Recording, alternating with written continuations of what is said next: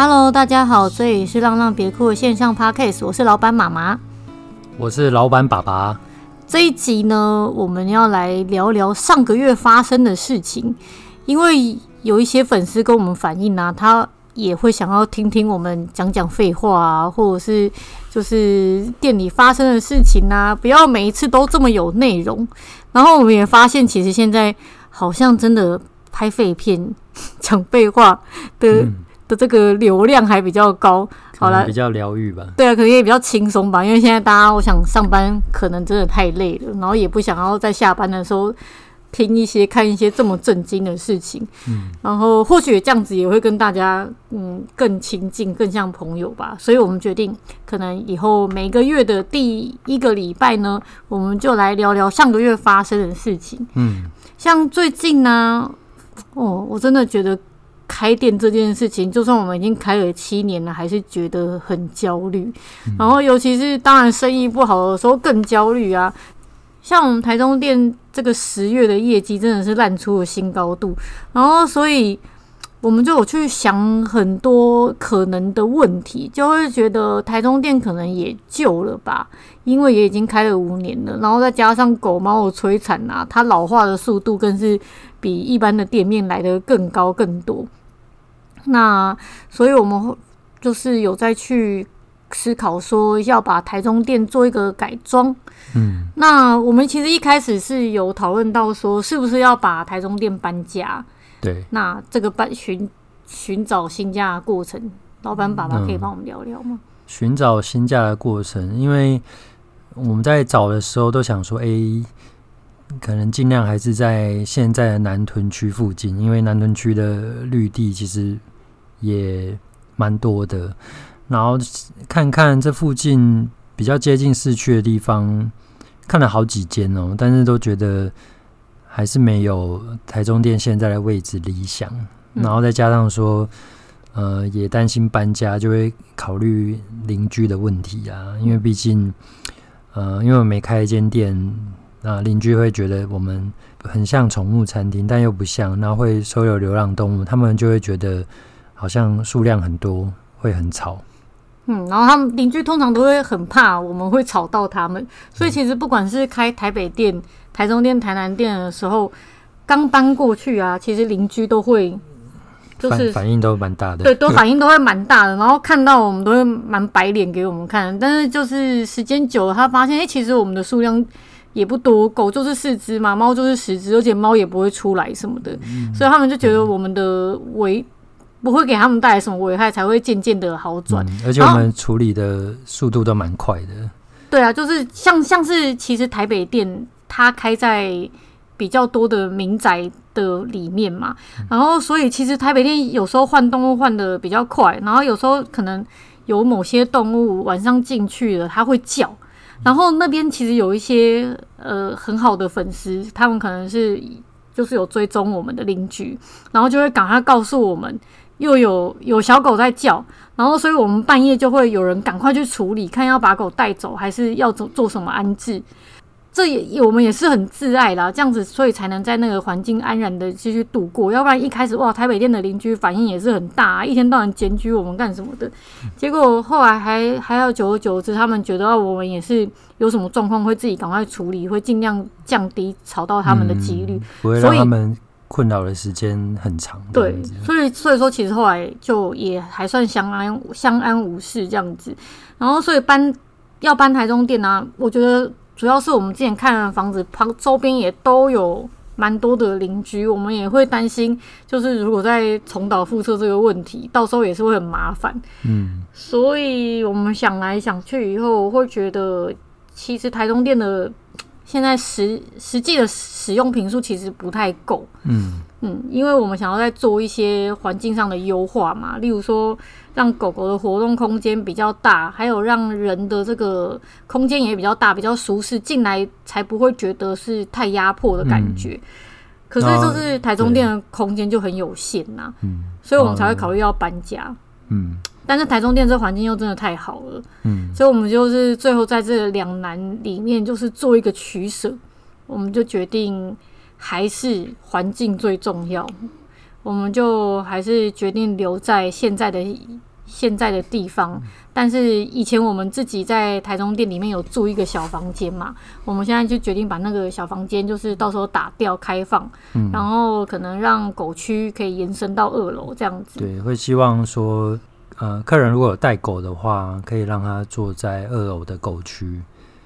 那、啊、当然，二楼的猫区跟狗区也是会做区隔的啦。嗯，对，就是希望客人的狗狗跟店里面的狗狗冲突可以不要这么。不要这么直接。对，像像下个礼拜我们会有一个详细的影片在前导片，对前导片在讲说我们对于台中店规划的事情。嗯、那其实讲到这个环境呢、啊，像我最近。呃，常常会遇到领养人跟我分享那个狗狗吠叫的问题，像一定会吠叫啊。对，但是它其实像不久前就是有一只狗狗，它是叫一只成犬，它叫伊森，它已经送养回家，大概应该快要半年了吧。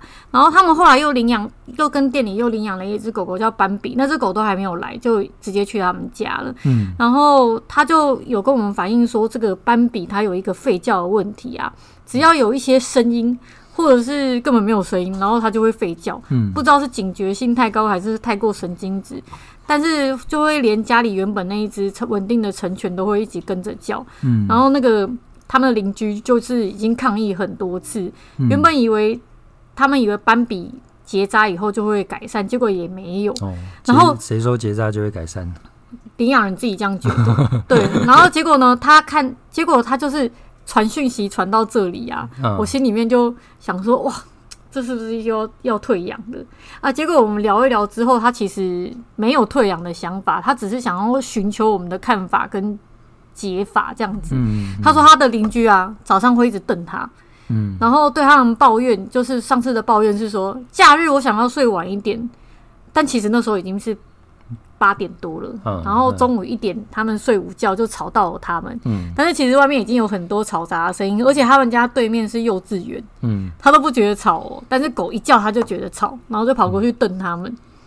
嗯、就是据我们经验呢、啊，其实跑到哪里都会有这种讨厌邻居的狗，像讨厌狗的邻居，对，讨厌狗的邻居。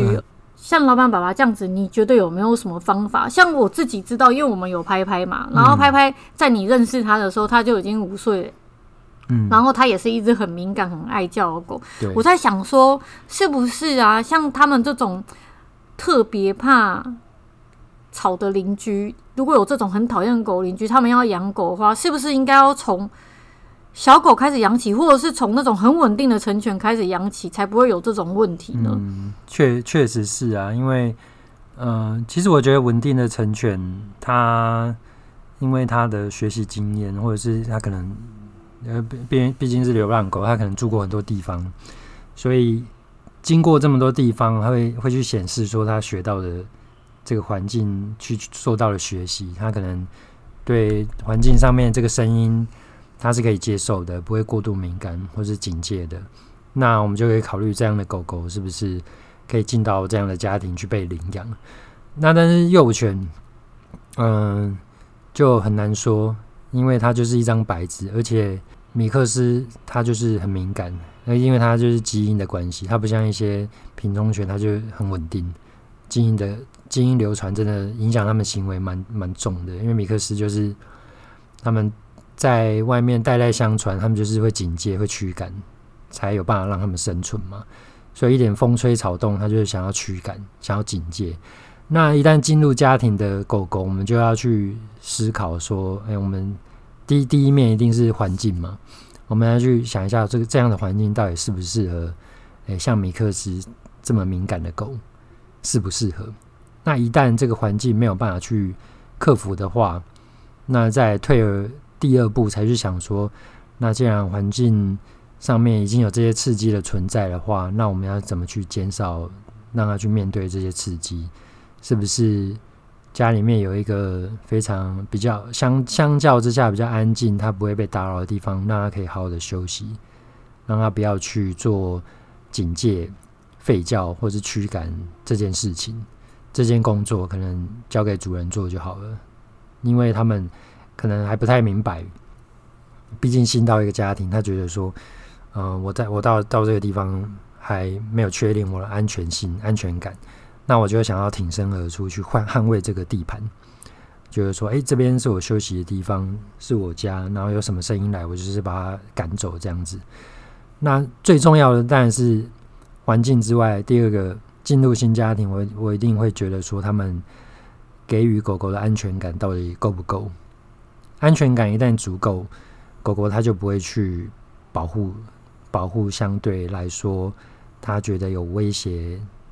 威胁的地方，这个怎么说呢？就是有威胁出现，但是不会危及到它生命的话，它其实不会不不会去捍卫这个东西。嗯嗯，所以就是环境管理、安全感到底有没有做够？然后第三个就是它的基本需求，基本需求我们就说他有没有好好的吃饭、睡觉，然后玩游戏，然后跟主人互动好不好？那，但这这个又牵扯到说家庭成员的关系，然后再来就是，呃，这些都呃满足，比如基本需求都满足之后，有没有好好的散步啊、玩耍？然后再来就是要去看看说他的生活到底规不规律，因为狗狗它们就是喜喜欢规律生活的动物。那如果它生活不规律的话，它就会焦虑。焦虑有可能引起它的吠叫，因为有些狗可能是焦虑在吠叫的，有可能是焦虑加呃挫折在吠叫，因为它可能得不到想要的东西，或者是它某些东西它没有玩到，没有去饭没有好好的吃什么的，它就开始吠叫。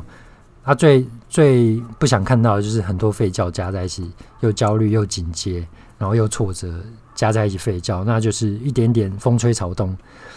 一点点刺激，他就会吠叫的很严重，所以就是环境管理、基本需求满足、安全感够不够，这个是一个领养家庭他带一只狗狗回家之后要去检视的地方。嗯嗯嗯，就是像我最近还有上礼拜好像还有遇到一个一个要来领养的人，他要领养了一只可爱的小狗。嗯但是他就有跟我们提到，他过去啊，其实是一个导盲犬的寄养家庭。他本来想要领养导盲犬，然后结果导盲犬因为很少嘛，所以要排队很久。对，因为全台好像只有四只、四十只导盲犬在服务。所以要等到他们退休，然后再去领养的话，其实他们他们说要排很久。对，然后导盲犬其实就是应该是拉布拉多、黄金猎犬之类的嘛。对，还是只有拉布拉多？拉布拉多、黄金都都有。对啊，就是都是其实都是个性相对还蛮稳定的大狗。嗯。然后，所以他们家里的女儿非常的需要狗，喜欢狗，所以呢，嗯、他们在等不到。退役的导盲犬之下，他们就去领养了一只小黑狗回家。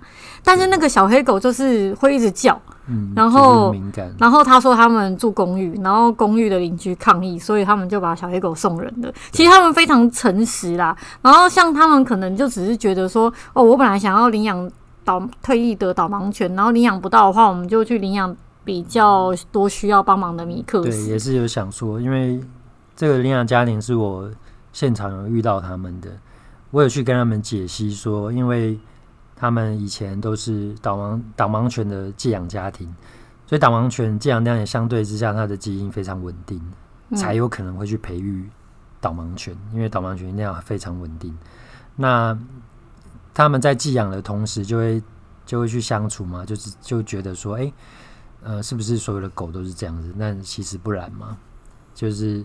导盲犬就很乖，很好教。然后对对，对他们来讲就是都是狗，但是其实如果有去了解他们的话，会觉得会知道那个其中的差异其实非常非常的大，跟他们想象的时候有很大的落差。对，因为品种犬，比如说某一种品种犬，它们之间的差异落差不会很大，但是米克斯的个体差异性很大。嗯，他们连自己个体之间都会差异很大，对，因为不知道混到什么，某些混到一些比较呃。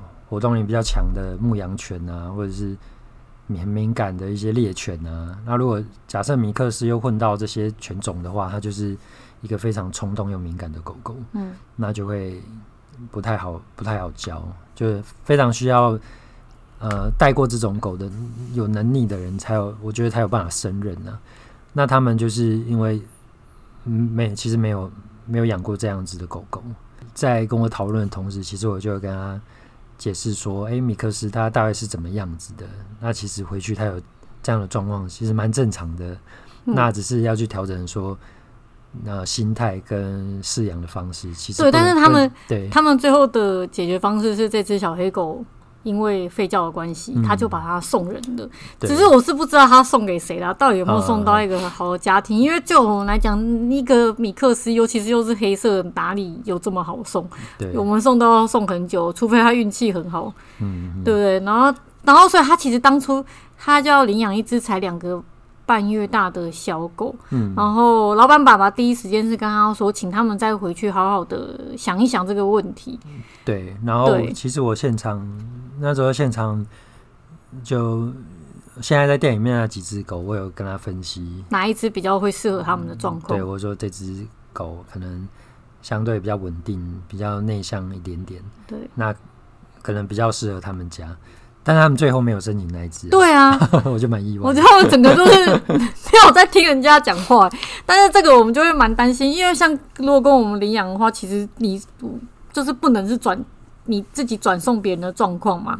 当然，如果我也不能跟你赌啊，就是如果你这个环境真的本身就怕狗叫，然后你又领养了一只相对它的个性就是比较活泼，然后比较爱表达的狗，那我觉得它这个。错，这种问题就是小黑狗的事件一定会再重复发生的啊，嗯、对不对？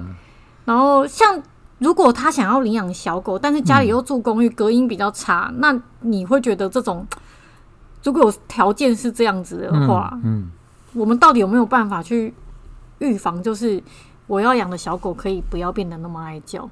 你要养的小狗，那我觉得进到家里里面一定要去做，呃。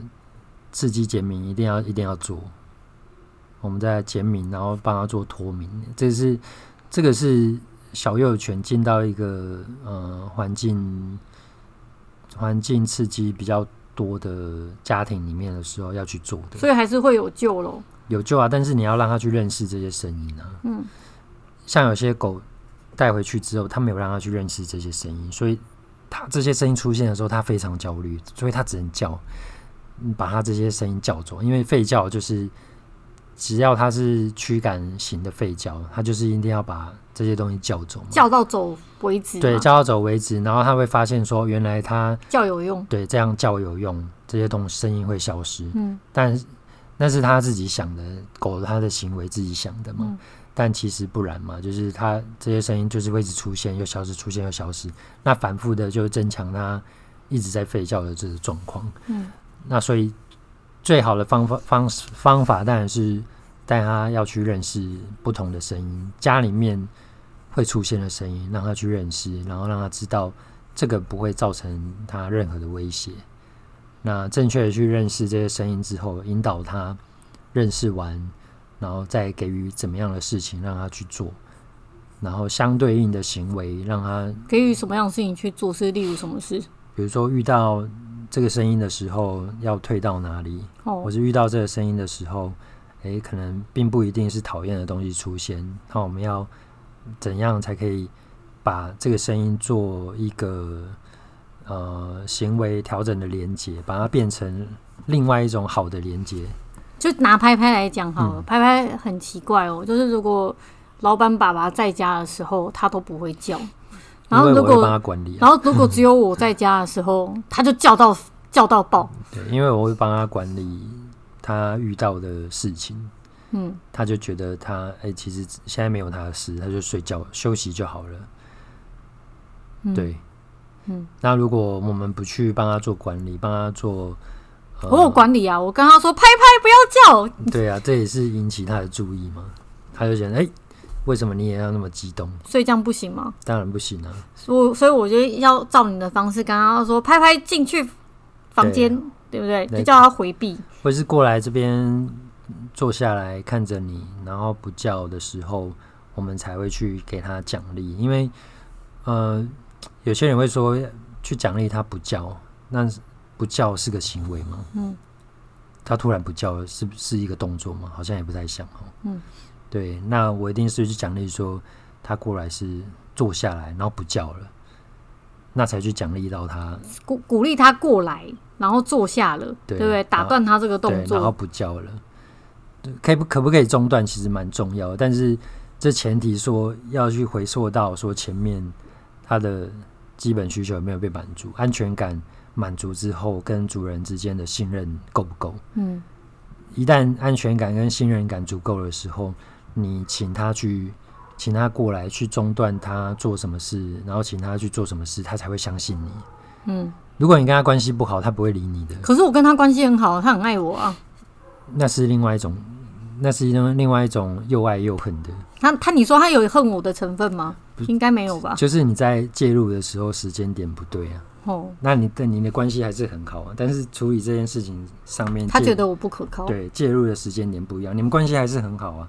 但我们家的狗都跟我哎、欸。嗯，然后都不跟你哎，但是他们都听你的，不听我的。对，怎么会这样？关系，我跟他关系也很好啊。你跟他的关系是老师跟学生的关系。对，但出现事情的时候，我会我会抓到很准的时间点去介入他们，那他们才会知道说，他们才会有学习嘛。嗯。才会学到。可是是不是因为你一直在教他们东西，所以他们都不跟你，只跟我？都不知道，有有可能啊。他们想要放松一下。可是你不在乎吧？我不在乎啊。你都都是你在喂他们吃饭，然后在照顾他们、教他们，结果他们通通都爱我。哦，也不会啊。他们也是看到我的时候也是很开心啊。我不在的时候，你才 你才是第二顺位。不会啊，在我我们儿子。你在我我在的时候，他也不会黏你啊，不是一样意思吗？这是我们分配的工作，就是小孩黏他，然后狗黏我这样子。嗯嗯，所以其实讲到这里，我真的是觉得养狗的环境真的很重要。对，然后然后还有环境，就是你的环境适合带什么样的狗也很重要。但是其实我发现领养人的思维大部分都不是这样子，对，他们都一定是先看外表的。对，然后我一定要讲说，呃，安全感跟信任感为。刚刚有讲很重要，所以你不能去打坏这个关系。所以，尤其是米克斯，他很敏感，对于坏的事情，他会记得很深，而且还会举一反三。比如说，你今天他不小心做错一件事情，他也不是故意的，然后也可能不小心凶了他，或是打了他，那他就会这个信任关系破坏的就很快。尤其是米克斯，他虽然很忠心，但是。毕竟是进到一个新的家庭，你们在关系建立上面，呃，需要时间，而且需要蛮小心的。你的意思是说不要揍他们吗？对啊，因因为很多现在还会有人在揍狗吗？还会啊。我说揍，我说我们的领养人应该不会揍。我说揍不是说真的揍，而是说他可能会很情绪会比较大。哦，你是说不要很凶，或是情绪起伏很暴躁这样子？对对对，因为毕竟他已经很敏感，哦、然后你的情绪又你会影响到他，也变得更敏感这样子。对对对，哦、然后造成他一点风吹草动，大惊小怪，大惊小怪，过度刺激，对于刺激反应过大，嗯，好像没有一点点声音而已，他就反应超大这样子。嗯嗯嗯，所以我们就是平和，那回到家里静静的观察他。想要干嘛？然后他也在观察你，这个这个家是怎么样？嗯，嗯对。然后关系建立好之后，他们就真的很可爱，很好带。嗯，但前面心。对，但是前面那一段千万不要打坏。真的。哎，我们不小心又聊得很正经了耶。